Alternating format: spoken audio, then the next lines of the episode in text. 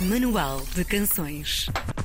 O nosso convidado de hoje reinterpreta a guitarra portuguesa no século XXI. Soturna é o seu EP de estreia, saiu no dia 19 de maio, está fresco, e alia o chorar da guitarra portuguesa aos lugares musicais por onde passou. Confesso que gosto muito desta descrição ao longo da sua carreira, e é justamente essa viagem que fazemos hoje no Manual de Canções com Luís Fernandes, ou então, bem conhecido como El Capitano. É assim que se diz? É verdade, está bem dito. Olá a todos. Uh, obrigado por, por, poder estar aqui. Uh, e sim, é El Capitã.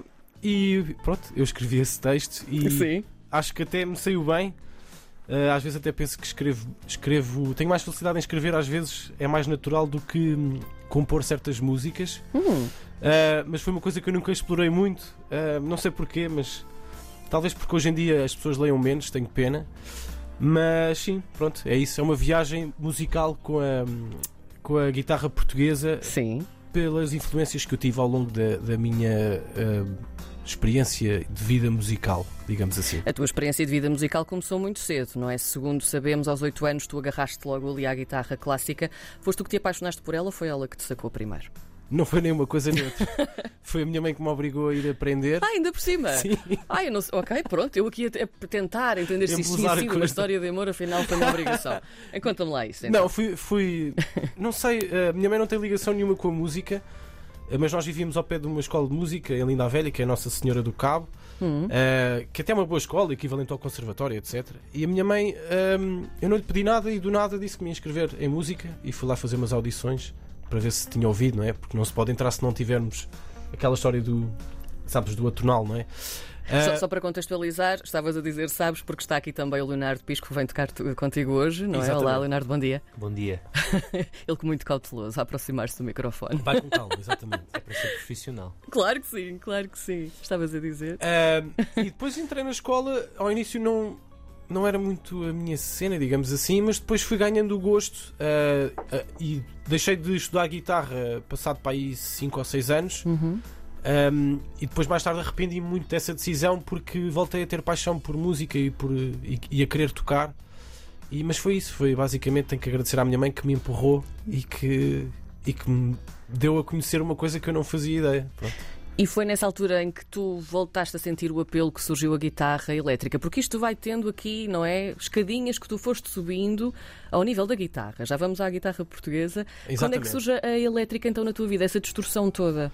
A elétrica surge assim, surge na, depois da puberdade, digamos assim, e em que havia aquelas bandas, eu não sei muito bem o que é que me deu o verdadeiro interesse, mas já tem sido uma coisa assim tipo Blink ou Sum 41, assim, uma hum. coisa mais de puto na altura. Sim e do skate e não sei o quê. E então uh, era uma altura que eu queria ser assim mais irreverente e, e decidi começar a tocar guitarra elétrica e formei uma banda. Um, e pronto, e depois daí para a frente foi todo um percurso até, até aos dias de hoje. Que passou também pela produção musical, também trabalhaste com, com muita gente. O, que tipo de artista se moldou então com este teu percurso? Uh, sou uma pessoa que realmente andou em em, em muitos uh, sítios diferentes, musicais, não é?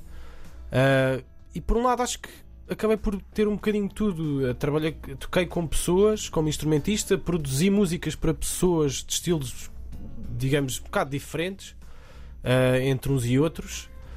E, um, explorei projetos diferentes em, em, nome próprio e com outras pessoas, mas sempre a, a compor para esses projetos. Então andei ali um bocado. no fundo, acho que me estive a encontrar e uh, foi, é a conclusão a que eu chego agora. Só agora é que me encontrei. Agora é que estou mesmo satisfeito, mas não me arrependo daquilo que passei e por onde passei. A guitarra portuguesa surge um bocadinho mais recentemente, eh, se não me engano, 2022, pelo menos é aquilo que, que sabemos. Um, aqui foste tu que te apaixonaste por ela, não é? Não, não é bem como no início da tua história. Porquê só agora? E há uma parte também uh, muito bonita do, do, teu texto, lá está, que diz que isto foi um primeiro beijo adiado por largos anos, é. enquanto escolhia outras como a guitarra elétrica Sim. ou a clássica. Portanto, Exatamente. andaste com outras e depois agora é amor para a é vida, não é? Vir, vir...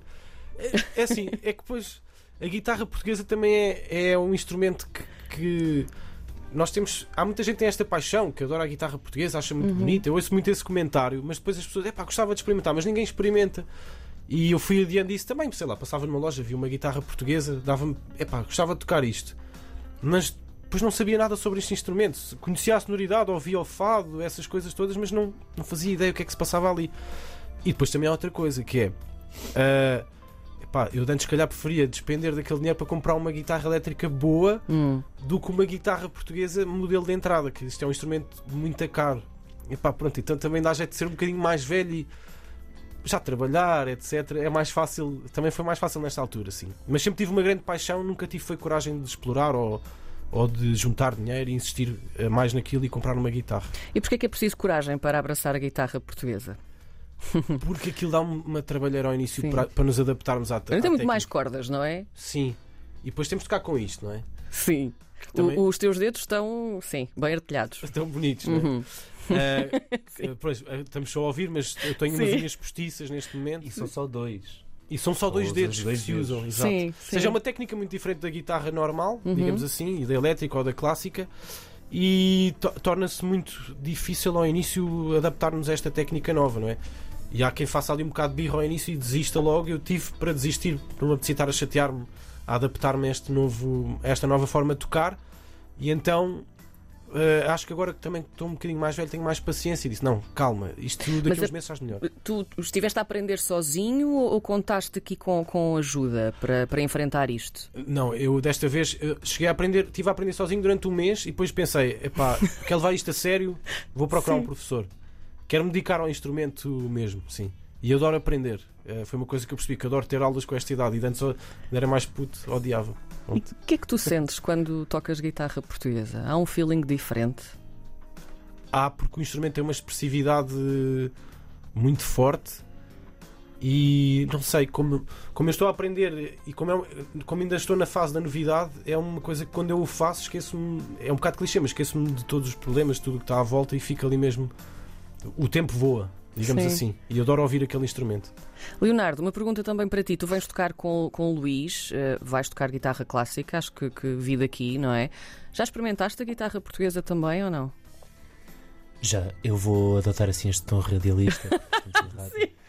Ahm, Isto é então eu ótimo. comecei. Sim, Peço desculpa.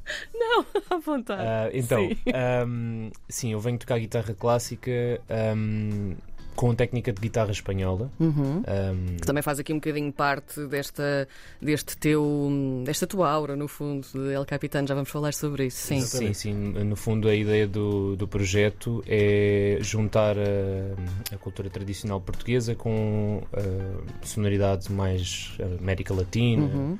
eh, talvez espanhola também. Pronto, é por aí. E eu venho precisamente, venho ter este projeto precisamente por causa dessa necessidade. Ah, Já a guitarra experimentaste tocar? portuguesa. e- ah, é verdade. Chegaste a experimentar. Ah, é verdade, sim. Eh, Esqueci-me completamente da pergunta. Eu cheguei, a- eu cheguei a experimentar. eh, Eu disse, estou nervoso. Eh, Eu cheguei a experimentar a Sim. guitarra portuguesa ah, e como tenho maus hábitos de guitarrista, Hum. nomeadamente tocar com todos os dedos.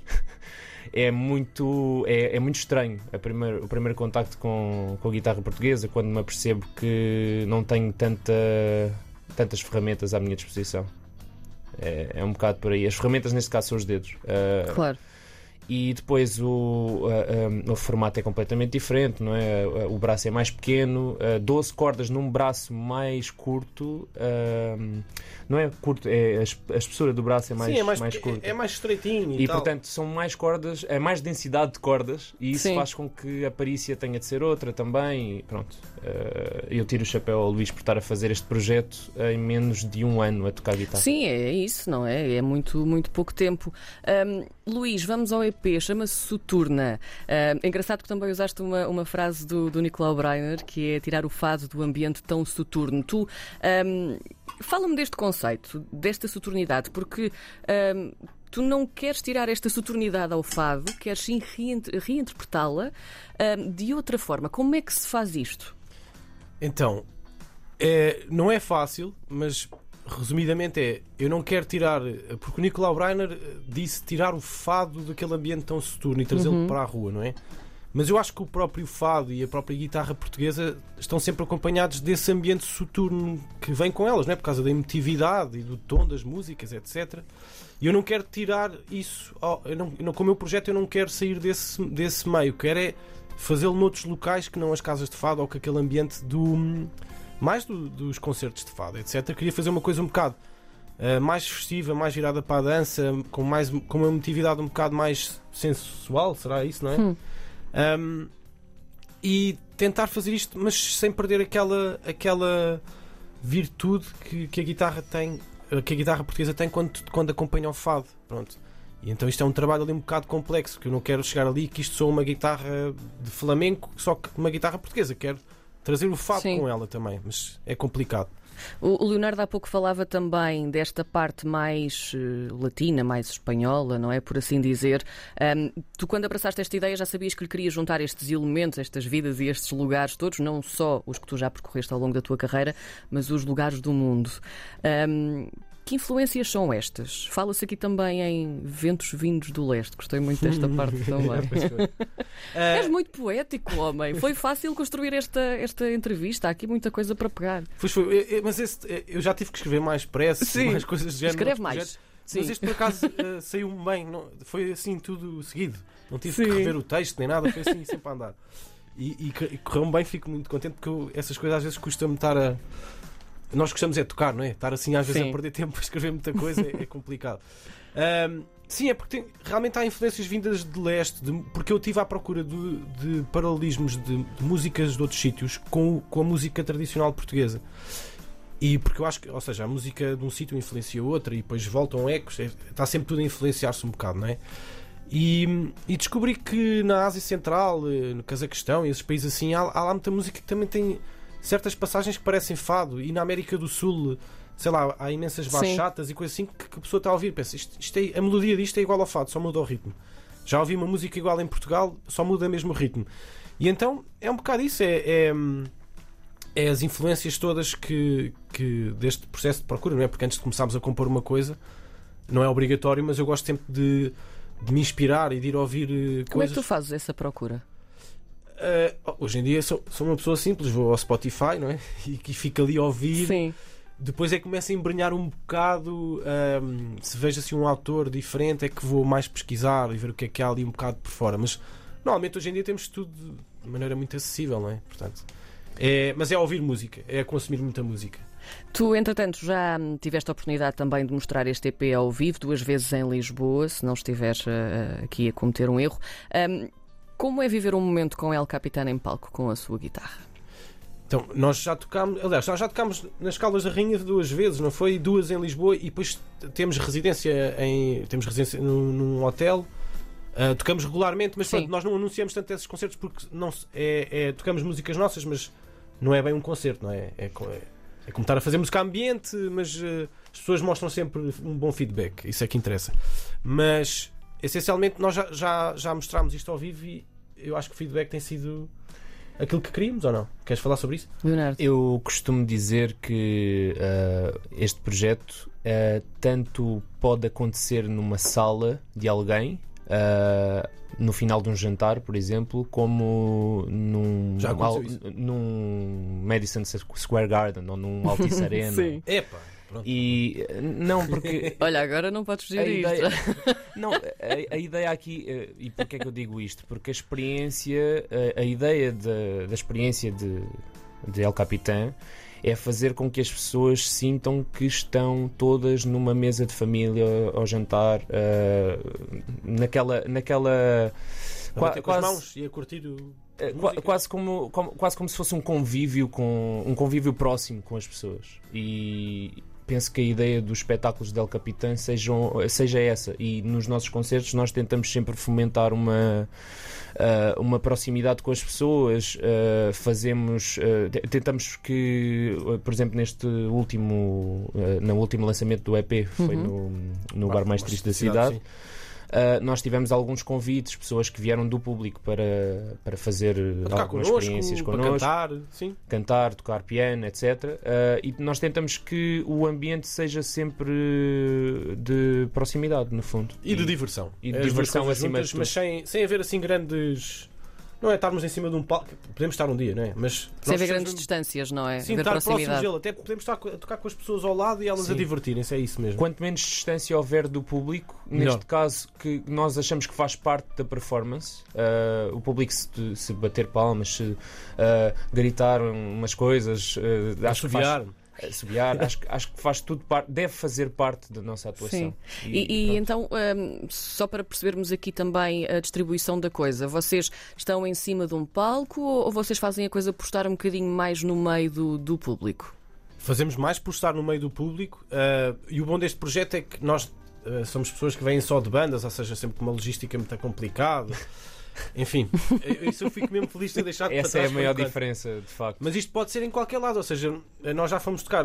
Por acaso tocámos, eu nunca tinha tocado em restaurantes na vida, sei lá, já tocámos em inaugurações de restaurantes, em bares, sítios onde não dá mesmo para ir com uma banda, infelizmente, e nós metemos em qualquer lado, as pessoas Sim. estão lá à volta, quando começa a música, viram-se para nós, sei lá, tem sido fixe nesse aspecto, é muito polivalente.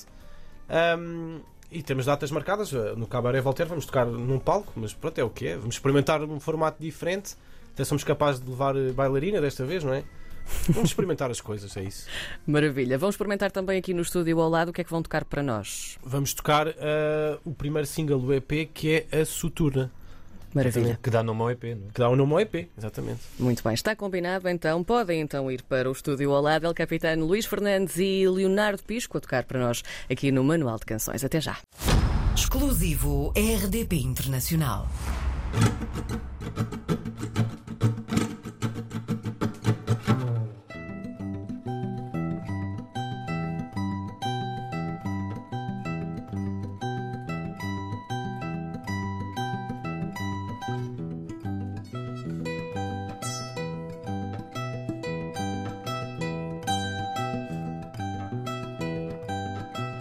Exclusivo